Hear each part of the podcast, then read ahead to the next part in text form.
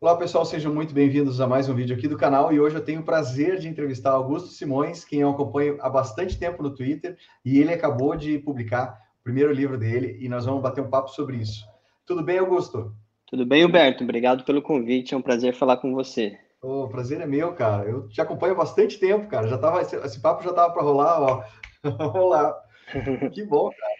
Conta um pouquinho para o pessoal o que que você, como é que você caiu nessa toca do coelho para a gente partir do básico e aí nós vamos começar a conversar. A minha pergunta primeira para ti, que eu quero fazer nessa tua história, você entrou ou conheceu o Bitcoin pelos motivos certos ou começou errado como eu? eu comecei porque eu sou curioso, né? E, e aí eu li um artigo do Zero Hedge, que é um blog de, de finanças alternativas, né? E uhum. ele sempre publicava alguma coisa sobre Bitcoin. Ah, o preço, era mais o preço, né? Eu li, eu falei, nossa, o que, que, que é isso, né? Uma moeda virtual. E quando eu fui começar a entrar na toca do coelho, eu cometi um erro, que depois acabou sendo um acerto, de procurar minhas informações no, no grupo de Bitcoin no Facebook, porque eu tinha Facebook na época. E aí não eram assim, a qualidade lá do grupo não era tão boa, porque tinha muita, muito scam, né? E... Não é muito saudável. Não, não é muito saudável. e, mas eu tive a sorte de lá encontrar algum. Tava uma discussão sobre. Tinha coisa do, sobre Bitcoin, e eu lembro do Narcélio sempre comentar coisas técnicas, assim, né, aspectos técnicos do Bitcoin. E aí eu comecei a acompanhar, não respondia os comentários dele, não, não, não interagia com ele pessoalmente, mas via os comentários. E aí eu falei, nossa, essa pessoa parece saber, né, tecnicamente que é um negócio sério. Ele discutia, assim, do ponto, ponto sobre emissão, sobre mineração, sobre programação. Eu falei, nossa, eu preciso investigar. Então, isso, isso pode até servir de um alerta para quem acha que ficar discutindo na internet não vale nada. Isso pelo menos serviu para me atiçar a curiosidade. Se é para alguém pode aí. estar lendo, né?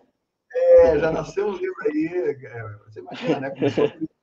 Deixa eu te dar minha experiência rapidamente com relação ao Facebook na época. Eu é. era um dos lugares onde tinha. Facebook era o que tinha na época, o Instagram nem era muito comum utilizar quando eu conheci. Uh, e, cara, realmente foi um período em que inicialmente eu fiquei com receio de fazer pergunta, porque eu via que era, era tóxico no sentido não tão legal da palavra, como a gente usa hoje, ah, maximalista tóxico e tal. Na época ele uhum. tinha um viés mais de atrapalhar do que de ajudar. Então eu, eu senti isso na época. E o Marcelo é um cara fantástico, que legal que você caiu, caiu aí com, com, com né? Você deu atenção para um cara que, porra, tem uma didática é. entende. Os comentários deles, é, dele, assim, as discussões eram muito boas e eu nunca interagi, eu nem coment, nunca comentei isso com ele, mas foi uhum. ele que, que me mostrou que era um projeto sério, que parava de é, e que não era pirâmide financeira nem nada. E eu tive sorte também de, em algum dos comentários, não lembro se era dele ou se era de outra pessoa, conhecer o All Time, que foi o primeiro exchange que eu, que eu comecei a comprar meus satoshis. Que legal. E porque eu lembro que assim, minha, eu nunca fui investidor, né? Eu sempre fui muito avesso ao risco, mas eu sempre uhum. tive curiosidade. Então, minha preocupação maior era a segurança. E eu lembro de muita gente falar, não, o all time é segurança, assim, de banco, sabe? Na época eu achava que banco era um lugar seguro, mas era uma. Assim, eles têm níveis de segurança muito altos. Então, então cheguei no lugar certo. Depois, assim, você começa a se preocupar com custódia, essas coisas, mas a, a, depois que eu, que eu comecei a comprar meus primeiros satoshis, eu comecei a ver como faz a custódia. Aí depois eu comecei a ver os, os canais. Primeiro o Andreas Antonopoulos, aí depois você vai começando a a buscar mais outras informações. A maioria na época era em inglês, né? E aí, só depois começou tempo... a surgir. Tu pegou um tempo de Bitcoin only ainda? Ou já, já tinha que Não, não, não. Não, já tinha, já tinha Ethereum, já tinha já tinha shitcoins e é, também eu fui pesquisar, eu, eu, eu fui ver qual é a diferença do Bitcoin para shitcoins e só depois assim de algum de muito tempo de estudo que você vai vendo qual o problema que o Bitcoin pretende resolver, por que ele é único, quais são as suas características monetárias. Então, demorou um pouco de tempo, mas acredito que isso seja normal, né, para todo mundo que, que se interessa por Bitcoin. eu, eu, eu compartilho contigo dessa situação, porque na realidade demora para você, para cair a ficha, para entender o básico, para depois você começar a entender as diferenças entre uma coisa e outra. Mas é, tudo é válido, né? É tudo aprendizado. Sim. Uhum. Então, tu já está há, um, um, bom tempo aí, tu pegou, pegou uns feras aí, pelo que tu me falou, Narcélio, Antonopoulos, pô, tava bem, bem... Sim, o livro do Jimmy Song. É. Jimmy Song, tá bem situado. Me conta uma coisa, uhum. tu, o que, que foi que te deu o clique? Porque iniciou, então, como um investimento e, e em algum uhum. momento, quando é que caiu essa... Quando é que desceu a pílula laranja, usando já o, o título do teu, do teu livro, como é, uhum. como é que foi esse momento? Foi um momento? Foi um processo? Que horas que caiu a ficha deu aquele choque, assim, de que, puta, eu tô vendo um negócio diferente? A ficha mesmo só caiu depois que eu li o Bitcoin Standard, né, o padrão Bitcoin. Foi aí que, que eu entendi realmente qual era o problema que o Bitcoin pretende resolver, que, que quais os problemas do Satoshi Nakamoto e qual, foram, qual foi a inovação criptográfica ou tecnológica que ele trouxe, que não foi foi uma inovação criptográfica propriamente dita, né? Mas foi para juntando peças que ele juntou que conseguiu criar uma moeda forte e inconfiscável, porque antes antes eu, eu me interessava por moeda forte, mas eu não tinha essa noção é, da taxa de escassez do Bitcoin, de, de como funcionava o sistema fiduciário, qualquer história monetária, me interessava, mas foi só foi o livro Safedin que juntou todas as peças que, que me fizeram, assim, falar, não, agora realmente eu entendi é, por que, que o Bitcoin existe. E antes eu só... Mas eu ia te perguntar se o teu background ah. te ajudou ou não. O teu background tem a ver com isso? Com alguma coisa que te ajudou no teu processo de aprender o Bitcoin ou não? Ah, sim. Eu, eu sou formado em filosofia, então o meu background ele foi assim, eu não sei se eu tinha uma toca do coelho, mas eu tinha assim, eu, eu eu fui treinado, eu acho, a pensar rigorosamente, né? Então, é, eu me interessava por, por também filosofia libertária e filosofia liberal. Então, assim, a parte de, de crítica do Estado, a parte política, já estava sedimentada na minha cabeça. Era, já Mas natural. já era natural. Então, eu acredito que esse background tem ajudado, sim, porque eu sempre eu via com muita desconfiança os economistas e a economia mainstream em geral. Todos os FUDs que a gente vê da, da teoria tradicional, para mim, não faziam muito sentido, porque não fazia, não fazia sentido para mim existir inflação, né? Que a inflação seja tida como algo natural para o processo econômico, para mim isso não, não convencia. E também não convencia o, o nível de controle que um, economista tradicional acha que o governo tem que ter na economia. Então, eu já tinha uma postura crítica em relação ao papel do Estado na sociedade. O, Bitcoin se encaixou muito na visão que eu já tinha de, de sociedade e de política. E eu acredito que isso seja uma parte importante para você entender o Bitcoin, porque se você acha que você simplesmente pode confiar no governo ou que o governo ele não tem incentivos para emitir mais unidades monetárias, você não, começa a, entender o Bitcoin, você não sabe o que está por trás. Um, uma das frases principais do Satoshi Nakamoto, que eu acho que é uma que resume bem o Bitcoin, é que ele fala que é, a, a, trust, né, a confiança que se deposita no, no, nas moedas e no padrão monetário é um grande gargalo para o seu bom funcionamento, né? Então, a função do Bitcoin é criar um, um, um, um padrão monetário em que você não precisa confiar em ninguém. Você precisa só de provas criptográficas e precisa confiar na matemática e precisa entender a matemática e no incentivo criado por trás do, do, do sistema. Então, essa falta de confiança em relação ao, ao Estado emitindo a moeda, eu já tinha. E o Bitcoin, ele, ele juntou tudo isso é, e foi assim que eu, que eu falei, nossa, realmente é algo que vai mudar a humanidade para sempre. Conta para mim uma coisa, tu, na época, como filósofo, tu já tinha tido acesso a, a, por exemplo, a obra da Ayn Rand, A Revolta de Atlas, ou não? Não, então, a, a, o objetivismo da Ayn Rand e, e, a própria filósofa, ela não, na, no currículo da filosofia onde eu fiz, na faculdade, na grade curricular, ela não entra, né? Ela, é de, ela, ela no, no Brasil é muito raro você ver na graduação de filosofia ela ser exigida como uma leitura. A grade filosófica que eu tive não, não passou por ela, porque isso daí, esses filósofos do século XX, eles são mais em filosofia contemporânea. E lá no uhum. departamento de filosofia lá da USP, é, filosofia contemporânea, eu vi mais a filosofia francesa, da, da década de 60 e 70. É, então, Sartre, Deleuze, Guattari, Foucault, não, os filósofos, a Ayn Rand não passou pelo, pelo meu currículo, eu só fui ler depois é, como, como interesse de uma forma autodidata, né? Mas Legal. ela também ela não é vista como tem gente que encaixa ela como uma libertária eu acho que nem na, nem nos filósofos assim é, ela não faz parte da escola austríaca né eu acho que ela, a postura filosófica dela é objetivismo então ela ela tem algumas divergências em relação à escola austríaca mas eu acho que assim ela tem uma filosofia moral eu não sou especialista em Ayn Rand mas ela tem uma filosofia moral vista como muito radical né em alguns círculos o que é bom, né? O que, o que eu, acho que, é, eu acho que tem essa vantagem de você. Certo radicalismo traz atenção para que você, no mínimo, discuta o assunto por né, com eu, outros pontos de vista. Eu, eu, acho, eu, eu valorizo isso, porque o filósofo radical é aquele filósofo que leva a ideia às últimas consequências, né?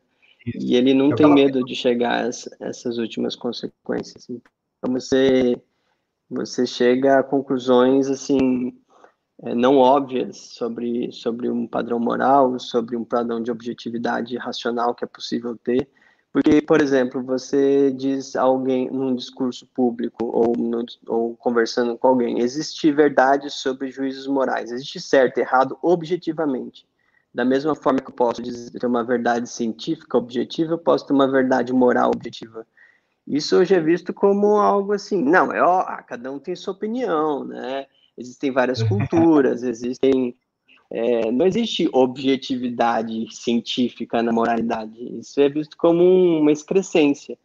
Mas se você fala, não, olha, existe porque se você argumenta, se você argumenta em relação a um padrão moral de que isso é certo ou errado, você pressupõe uma objetividade no argumento. Senão você não estaria nem argumentando.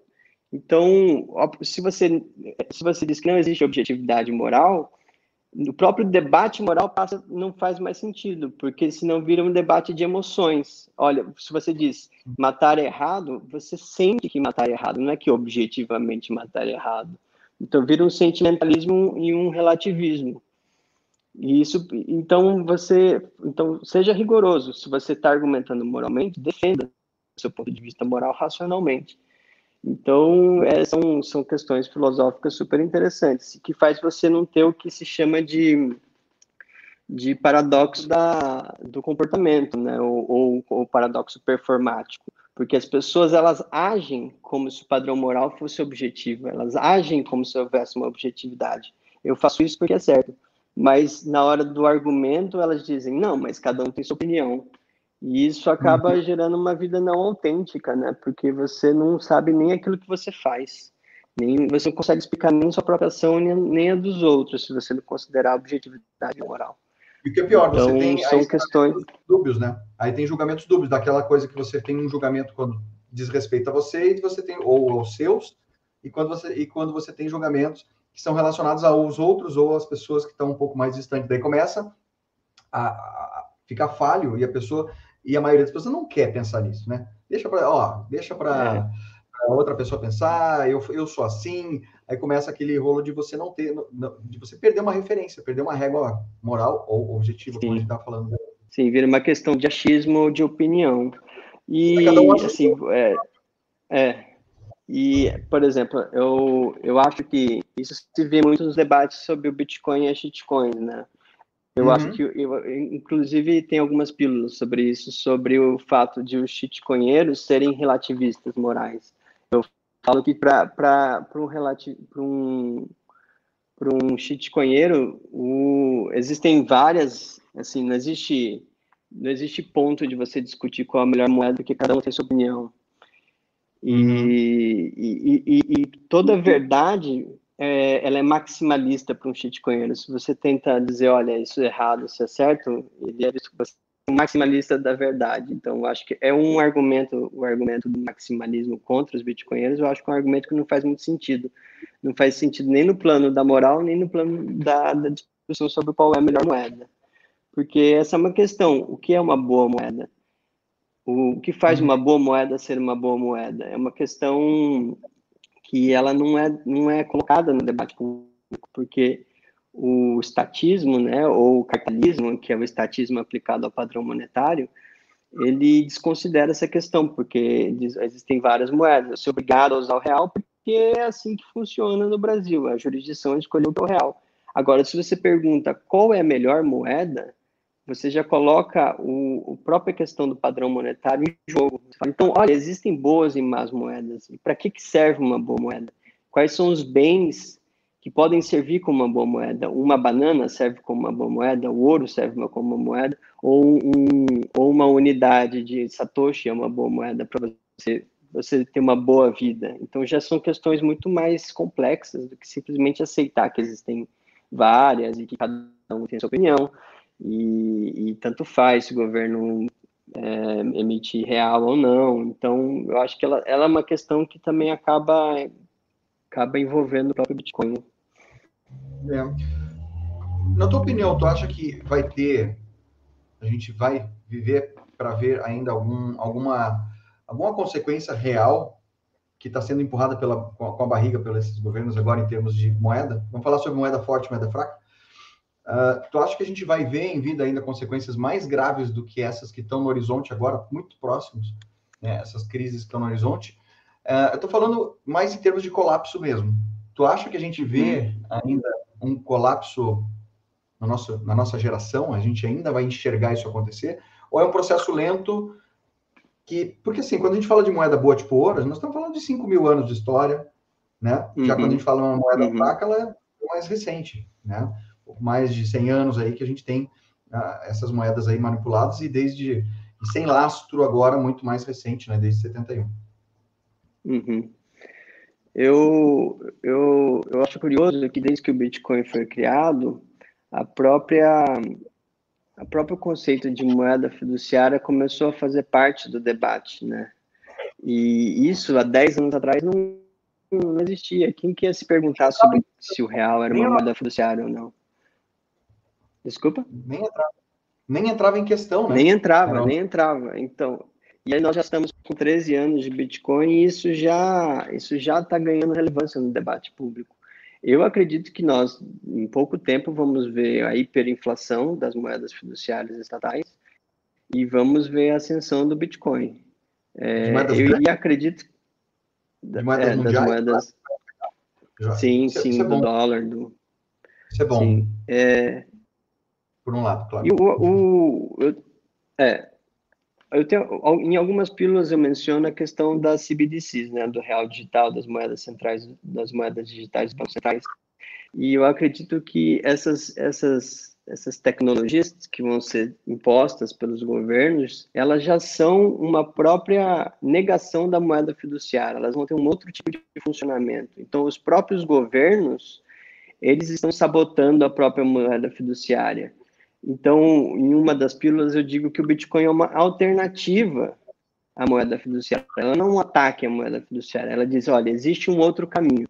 Você não precisa de bancos, você pode fazer sua autocustódia, você pode é, transacionar, armazenar valor de forma soberana. Quem está realmente atacando a moeda fiduciária são os próprios estados, porque eles estão vendo que, do jeito, com o nível de endividamento, com o nível de, de, de, de de falta de responsabilidade fiscal, o sistema ele vai colapsar. Então, eles estão se preparando para o colapso do sistema, emitindo, tentando criar uma nova tecnologia chamada é, moedas, moedas, digitais de bancos centrais, que eu acho que não são moedas, eles são vouchers que o governo vai tentar impor.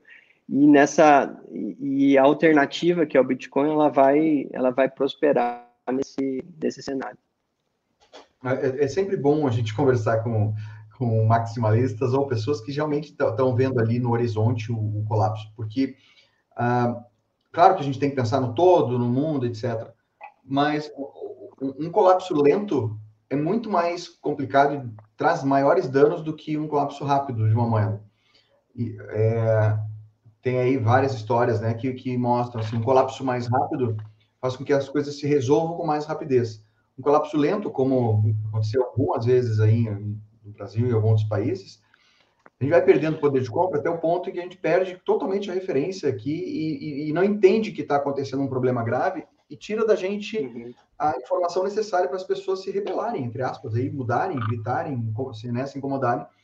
E nesse caso agora, entender que o Bitcoin é uma revolução silenciosa, que você pode simplesmente votar, tirando o teu dinheiro do, do Estado e colocando teu dinheiro, teu valor, numa moeda que tem outra que tem outras características aí, completamente diferente do que a gente está vendo.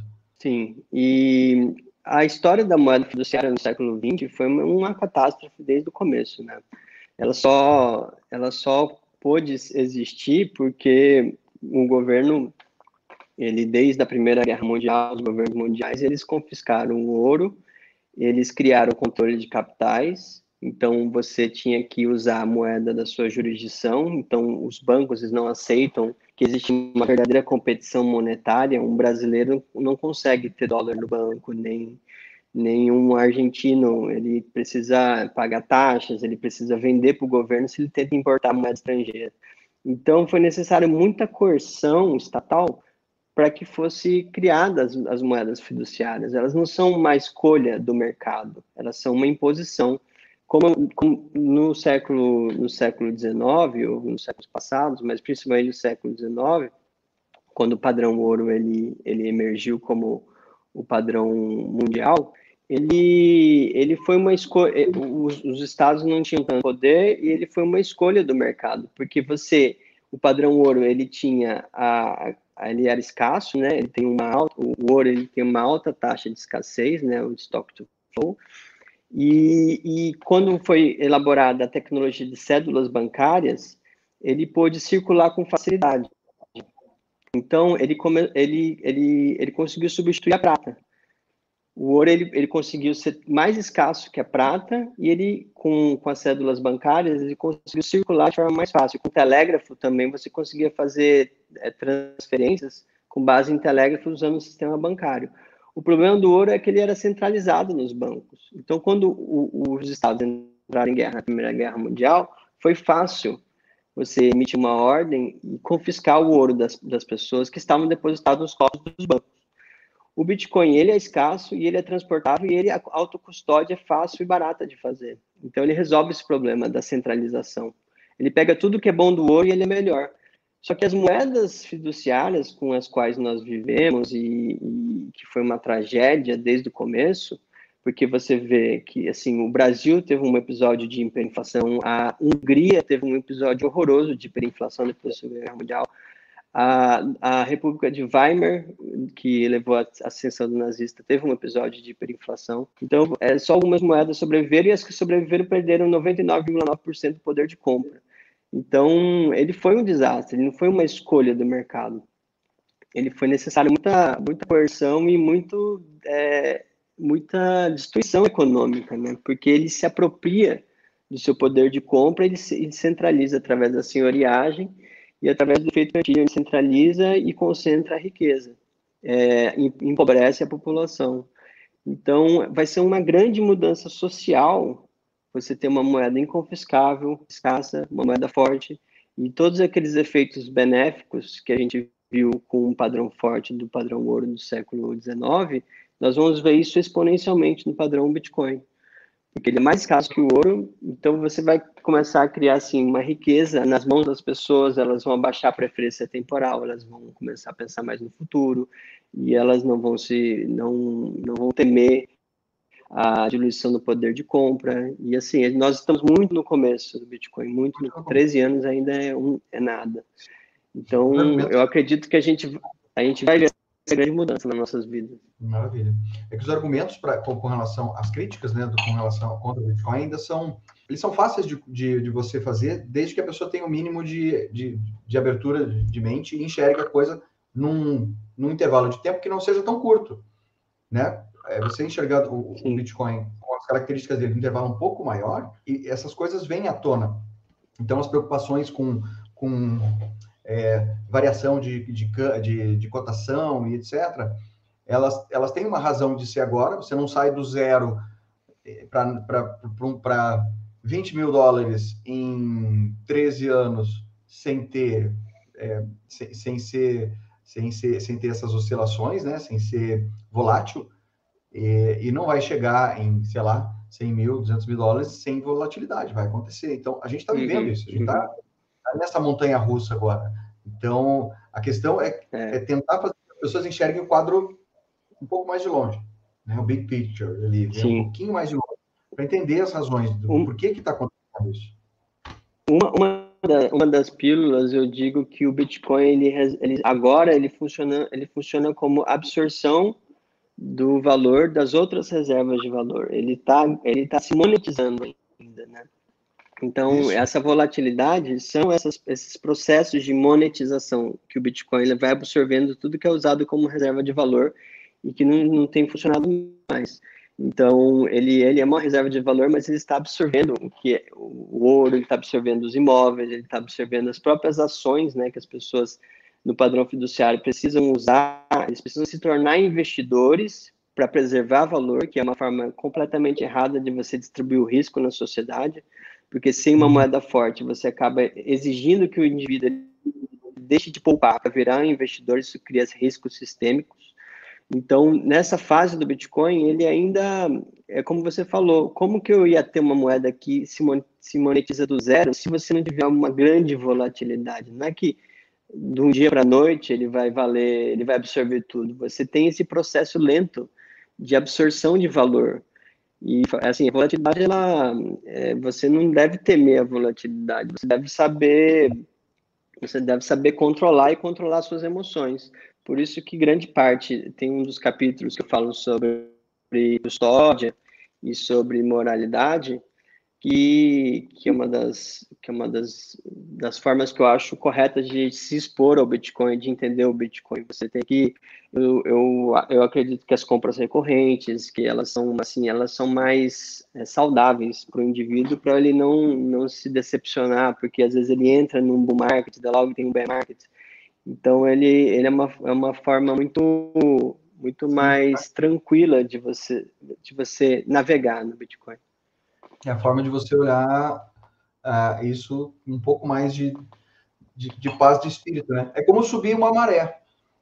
É, se você olha a maré de longe, ela está subindo Sim. como um todo, mas vai perto da onda da praia lá, vai ver o que está acontecendo, aquela confusão na, na bordinha, né? Na, onde a onda quebra.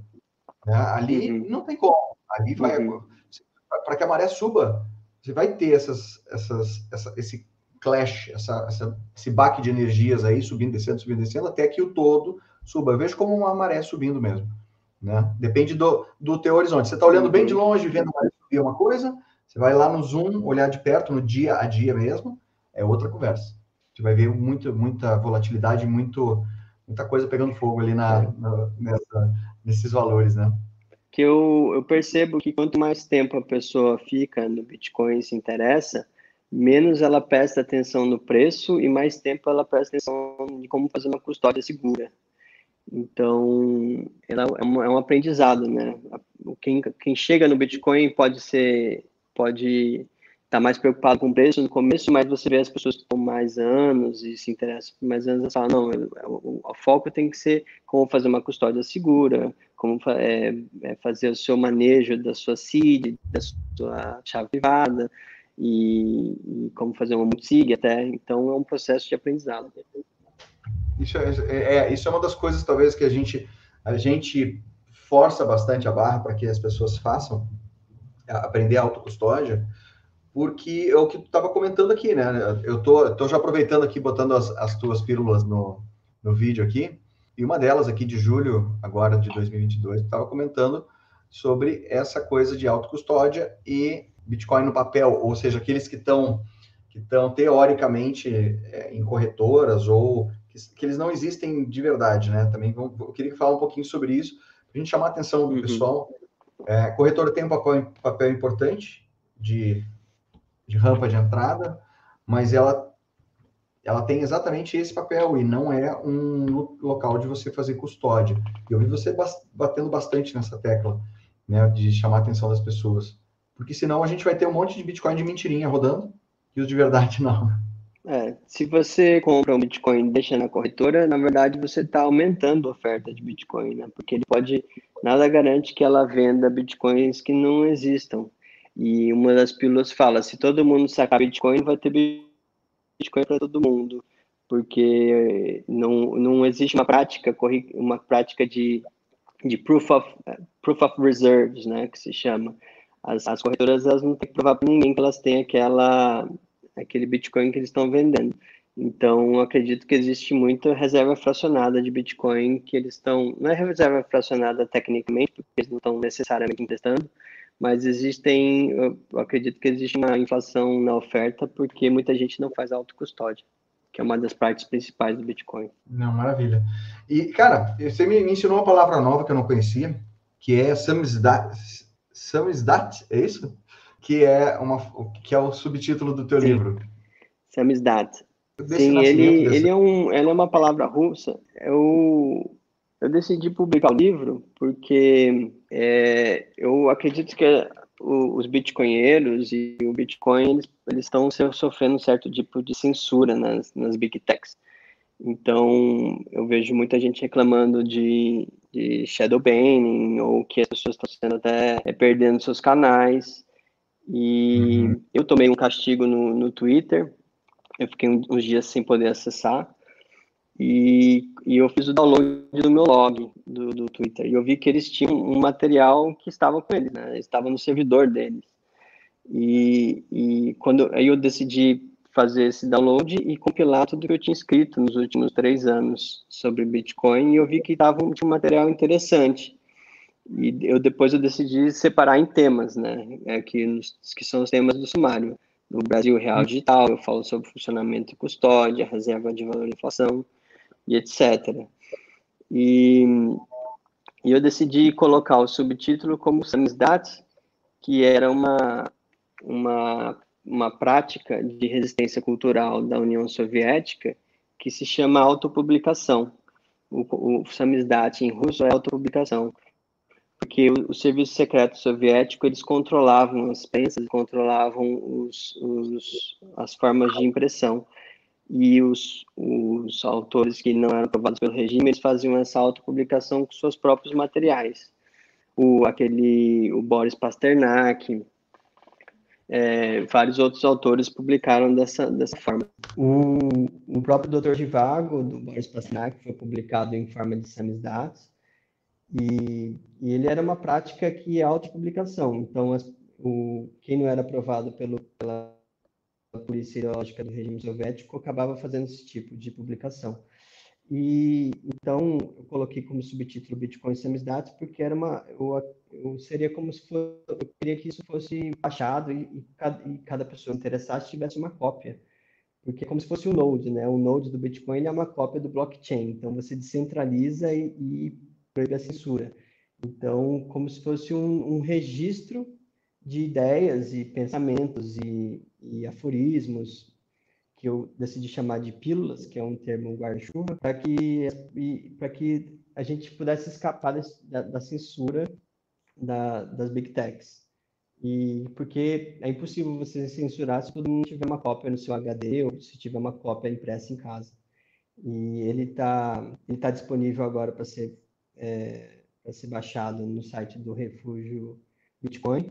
E em breve nós teremos já uma versão impressa para ser vendida lá. Mas ele está de graça agora, a forma de e-book. Maravilha, cara. Eu, eu tô eu tô passando aqui as pílulas, elas estão muito fantásticas, né? Tem muita coisa legal. Como eu te falei, eu já te acompanhava há um bom tempo e é sempre bom ver isso. É uma forma de guardar. Já tenho minha cópia, tá? Vai ter aqui um, um node do, das pílulas, das pílulas laranjas.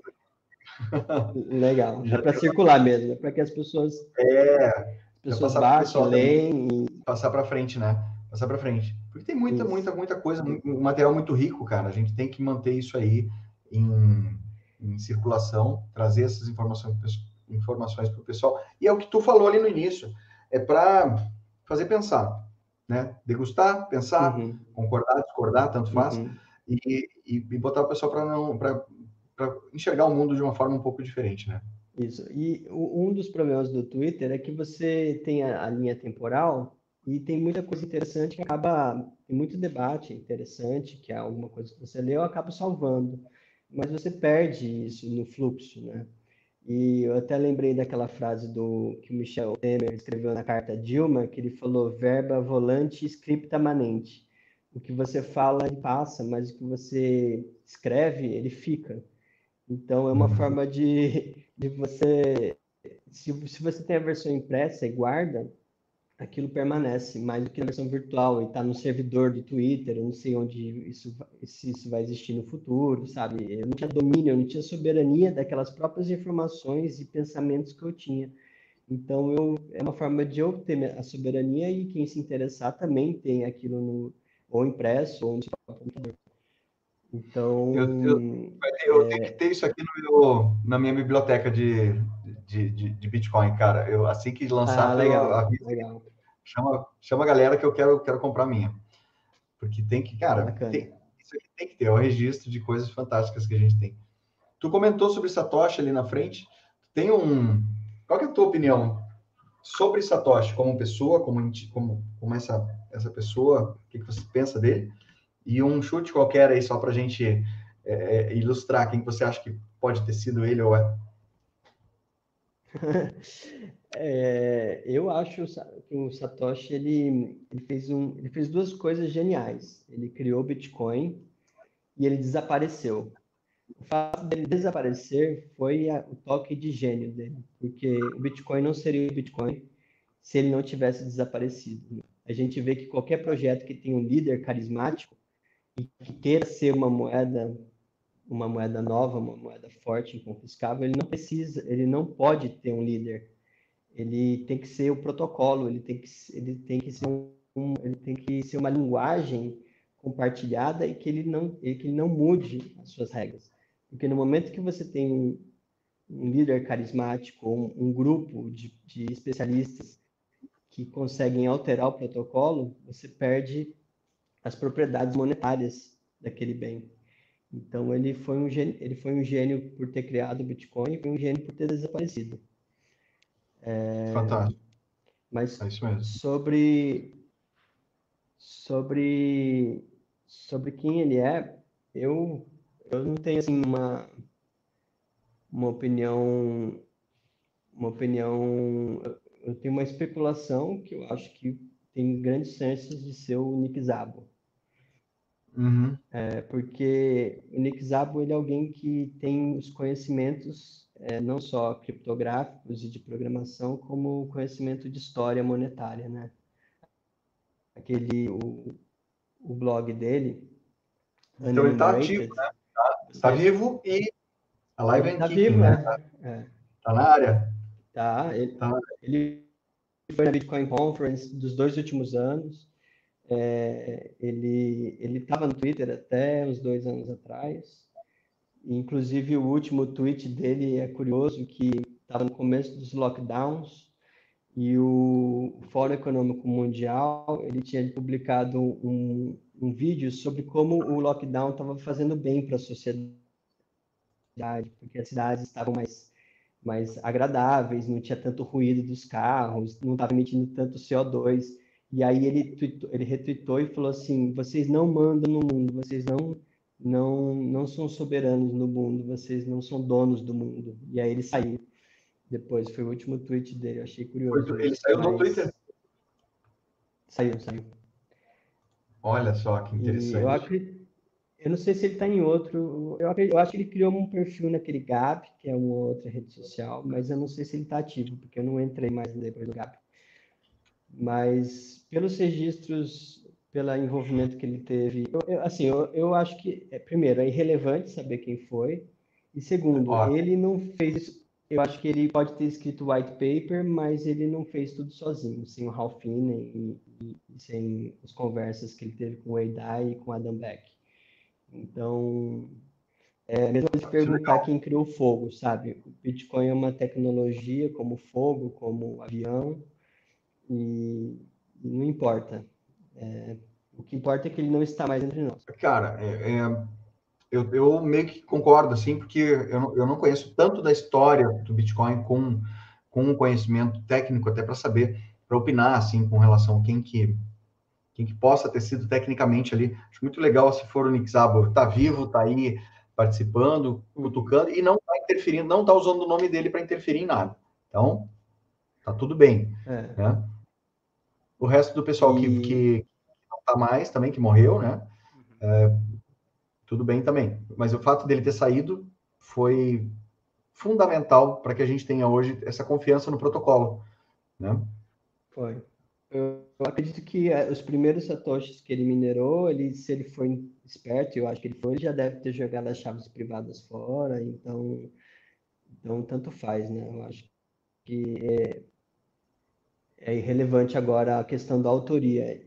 E tem registros interessantes do começo do Bitcoin Talk, a, a interação que ele tinha com os primeiros desenvolvedores, e, e você vê que lá no, em 2010 em 2009 ele, ele já estava colocando na mão da comunidade. A própria comunidade estava se apropriando do Bitcoin, então, como se fosse ostracizado pela própria comunidade, como se sim, se você quer fazer uma moeda forte, inconfiscável, nós não, não podemos ter uma figura tão importante como seu criador. E é algo que as outras moedas, né, as shitcoins não têm. Todos têm um criador por trás, todos têm um líder por trás. É, então, o, no Bitcoin são todos usuários. É, e, e, nos outros, nos outros, nos outros projetos existe, existem os usuários, existem ah, os administradores que podem mudar o protocolo. E essa é uma grande diferença. Uh, nós passamos agora recentemente por uma alteração. Eu não conheço muito para poder falar, tá? Mas eu vou, vou trazer só o, o, a provocação filosófica aqui uh, do, so, sobre a alteração que houve em termos de mineração do Ethereum é, tu acha que cola esse discurso ainda, o motivo dele ser, o motivo de economia de energia, etc., cola ou não cola, mas eles vão empurrar a goela abaixo porque vai agradar, vai, vai ser mais bem aceita pelo, sabe, pelo Fórum Econômico Mundial e defensores da SG e blá, blá, blá.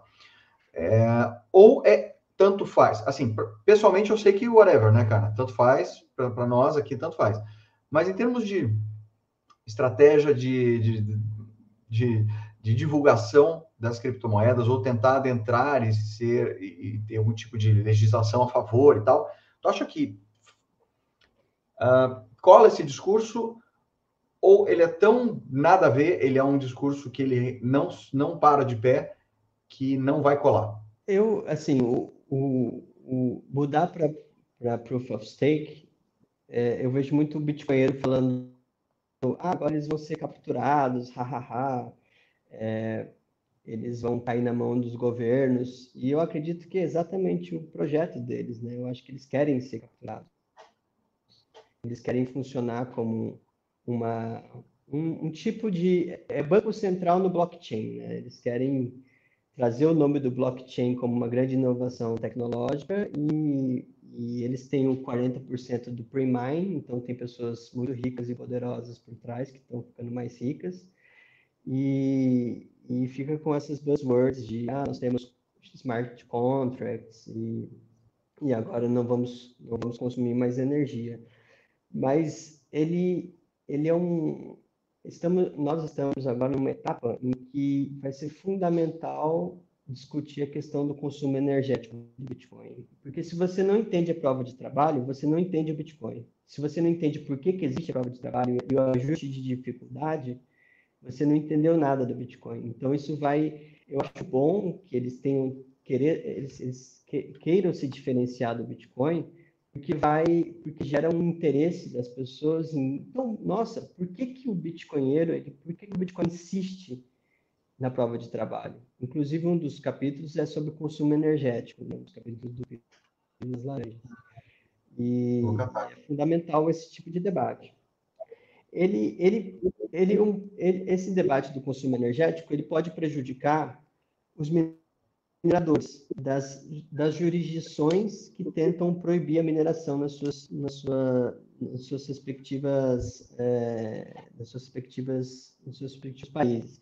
Então, se você é um minerador americano, você pode, você tem que ficar preocupado, você tem que mostrar para o legislador americano que a sua mineração é importante, que, que ela, ela serve para você criar um bem monetário novo que é valorizado, porque para você ter o um mínimo de conversa com quem critica o consumo energético do Bitcoin, a pessoa precisa ver algum tipo de valor no Bitcoin. Porque se ela não vê um, um valor de uma moeda forte inconfiscável, ela acha que qualquer consumo energético vai ser um desperdício. Então você tem que, você tem que ter um mínimo de, de compatibilidade de valores para enga, enga, se engajar num debate produtivo. Então isso pode prejudicar o minerador, mas não vai prejudicar a a rede do Bitcoin, porque a mineração é centralizada, ela pode ser feita com qualquer computador, pode ser feita em qualquer jurisdição. Então, ela, ela é algo que, que deve, deve prejudicar o empresário que investiu numa mineração em algum, sei lá, na União, na União Europeia, ou que eu acho que nem deve existir tanto, porque a regulação é tão grande, o preço está tão alto. E isso vai entrar no debate. Mas, assim, para o Bitcoin, a gente só tem é, não, vai. O, o, que pode existir é um tipo de imposto que vai ser criado para a transação do Bitcoin, que algumas jurisdições podem tentar é, começar a exigir, por exemplo, como o Bitcoin consome muito, eles acham, primeiro, eles não sabem nem raciocinar, eles não sabem nem como funciona, eles acham que é, é o consumo por transação, eles não sabem que é um bloco e que vai simplesmente confirmar, é, vai confirmar a, as transações. Então, eles vão tentar chegar a algum tipo de cálculo de consumo energético por transação, que isso não faz nenhum sentido para o Bitcoin.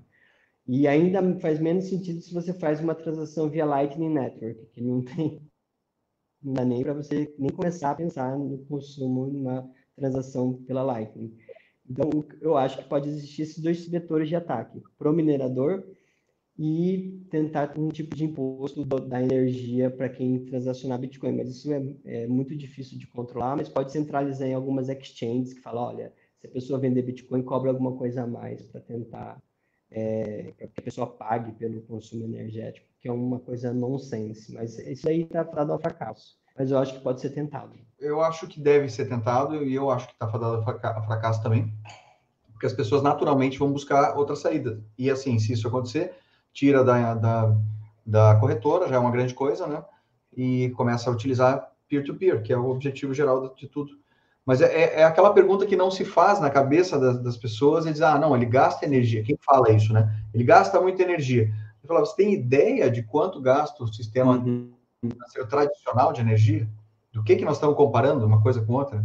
É, não você, porque assim, a comparação, ela não é nem muito clara na cabeça da pessoa, porque você não deve comparar o Bitcoin ao sistema, nem ao sistema quanto se manter os servidores do Banco Central é, é, rodando. Você tem que se perguntar quanto gasta o, o, o, exército americano, quanto gasta, quanto é gasto de energia, é, que é um tipo de, de, de, vazamento de energia da inflação, né? Porque a inflação é uma forma de você perder energia monetária.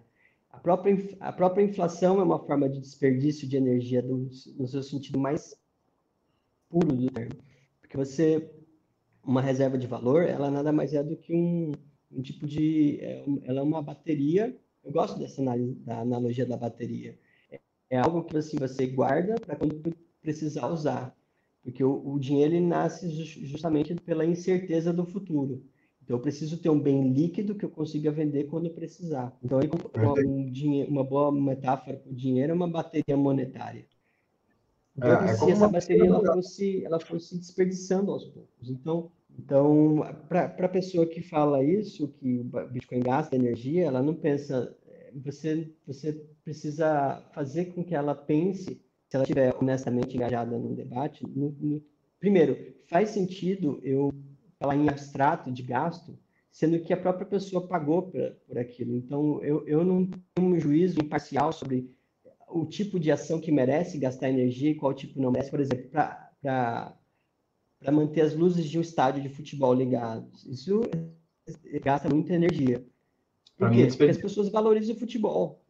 Agora, eu digo que é um desperdício porque eu não gosto de futebol. Você, é, você, você não gosta de futebol. Mas a minha opinião não, não importa, na verdade, é o consenso, né? Agora, luzes de Natal, faz sentido? Eu vou queimar o Natal? É. Outra coisa que, que, que parece que é uma das coisas que mais gasta energia no mundo é máquina de secar. Proíbam máquina de secar. Máquinas de secar parece que consomem uma energia não sei quantas vezes a mais do que o Bitcoin. Então, assim, já é um problema. Então, briguem com eles. e aí você vai estar tá levando a, a, humanidade a um, um, retrocesso evolucionário, que é você gastar menos energia.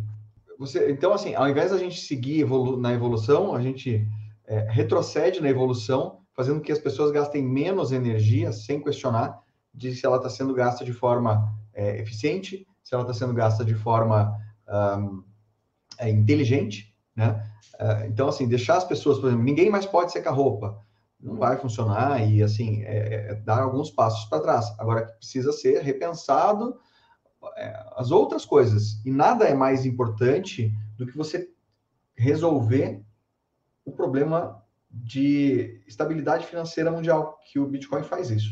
Sim. É um, é um, ele, vale, ele vale cada watt que é consumido. E, assim, não existe... Quem deve fazer esse juízo é, é o próprio minerador. Se vale, vale, se faz sentido para ele minerar Bitcoin, que ele minere. A, a gente vive um momento curioso na história da humanidade em que o consumo energético é visto como algo ruim, sendo que a, a produção e o consumo ele sempre foi um proxy da civilização. Quanto mais civilizada e rica uma sociedade, mais energia ela produz. Então, existe aquele negócio de Jevons, Jevons, não sei se você conhece, uhum. que quanto mais eficiente é uma produção energética, mais existe demanda pela energia. Então, é, a energia é esse bem curioso, que quanto mais nós fazemos, mais, é, mais existe demanda para ele. E ele, e, se você, isso é algo básico da economia da energia, é você precisa criar abundância, a energia gera, gera abundância. E o Bitcoin gera abundância. Então, algumas das pílulas que eu tenho são sobre esse paradoxo, assim, essa falta de, de, de visão que as pessoas na mídia, o que aparece nos jornais, é uma, uma, é uma totalmente contrária à civilização. Ela fala de menos energia, menos consumo. A gente, claro, tem que ter um certo tipo de. A gente, nós temos que produzir energia de forma eficiente, mas nada melhor que o mercado para decidir o que é eficiente ou não. Nada melhor do que as pessoas que compram e vendem energia para decidir se é caro ou barato. É Decidir, é. decidir onde quer gastar, né? Decidir onde, quanto e como quer gastar. Um Estado, uma agência, um observador imparcial que vai dizer se aquilo de energia. Augusto, tu pretende continuar produzindo material para publicar, ou uh, seja com textos, artigos ou qualquer coisa assim? Ou você pretende continuar acumulando também essas tuas pérolas, essas tuas é, pílulas para futuras edições também? Porque, cara, é muito bacana, é muito gostoso de ler o que você escreve. Então, se tu não tem no plano fazer, produzir mais material escrito para o pessoal acessar, eu quero te pedir isso. Vamos lá. Eu, eu fiquei, agora que eu, eu publiquei o Pílulas Laranjas, eu fiquei com vontade de organizar umas principais e, e, utilizar essa divisão e publicar em texto corrido, né? Porque, como eu expliquei, eu não trago muitos argumentos. Então, seria interessante desenvolver algumas ideias. É, fiquei com essa vontade, sim. Talvez eu faça alguma outra, faça outra publicação explicando mais detidamente. Isso, assim, vai depender muito da, da aceitação dessas ideias, né? Se eu, vi que, se eu perceber que tem algum interesse e, e, e que seria interessante desenvolver algumas ideias, seria, seria bom pegar uma segunda edição, assim, com, com mais os argumentos, exemplos, porque porque senão fica ela ela pode ser uma pílula pode ser usada como um, um pressuposto para uma discussão mais aprofundada como a gente está fazendo aqui. E se tiver algum algum alguma, algum desenvolvimento das ideias eu acho que seria legal. Perfeito cara. É, eu, eu acho que ah, independente da aceitação nesse momento lembra que a gente está num momento de baixa de mercado seja lá o que for e os remanescentes aqui vão aproveitar teu material mais cedo ou mais tarde. Então, então não tira isso aí da, da não tira do projeto aí. Eu acho que vale a pena. Qualquer um dos assuntos, dos tópicos que tu escreveu já são bons o suficiente para dar uma bela discussão. Então tem, tem que continuar. Eu fico feliz, obrigado, obrigado pela, pela pelo comentário positivo, dá incentivo sim para continuar, porque é, a gente está numa bolha pequena ainda, né? E, e seria legal que houvesse mais remanescentes mesmo. É isso mesmo, é, eu acho que vai, vai estourar mais cedo ou mais tarde. Esse livro vai chegar nas mãos é. de muito mais gente. E a gente nem imagina o que pode acontecer. É verdade. Tem um aspecto bom de lançar um livro quando o preço está tá assim de lado, porque mostra convicção, né? Eu não fui na onda do, do preço, então mostra que assim existe exi, é, é, é, existe existe uma continuidade de pensamento e de projeto. Tua prova de trabalho já é autoexplicativa ali, né? Qualquer um que leia qualquer parte em qualquer momento já já já entendeu que, que tua visão ela é ela é mais ampla, diferente do, do de uma coisa momentânea e nada a ver com relação a, a, a preço mais valor, né? Então tem que continuar nesse, nessa toada. Cara, eu quero te agradecer demais pela conversa e eu quero te fazer, obviamente, mais convites para que a gente volte a conversar mais vezes. E eu sei que a tua, o teu fuso horário às vezes te atrapalha com relação à parte do, das nossas lives, às, às quartas-feiras, às 21 horas, mas nós vamos combinar mais coisas, mais vezes um bate-papo aí, para a gente trazer, trazer mais informação, mais opiniões, né, cara? E trazer, aumentar essa discussão essas provocações filosóficas aí que você fez, para que as pessoas parem para, pelo menos, questionar mesmo. Né? Então, fica aqui o meu agradecimento e um convite para uma próxima aí da gente continuar nosso papo. Eu estou sempre à disposição. Foi um prazer conversar com você, Roberto. E foi muito legal nosso papo. E espero voltar, sim, novamente. Com certeza. Com certeza. Cara, obrigado mesmo. E um abraço para todo mundo. Até a próxima. Um abração.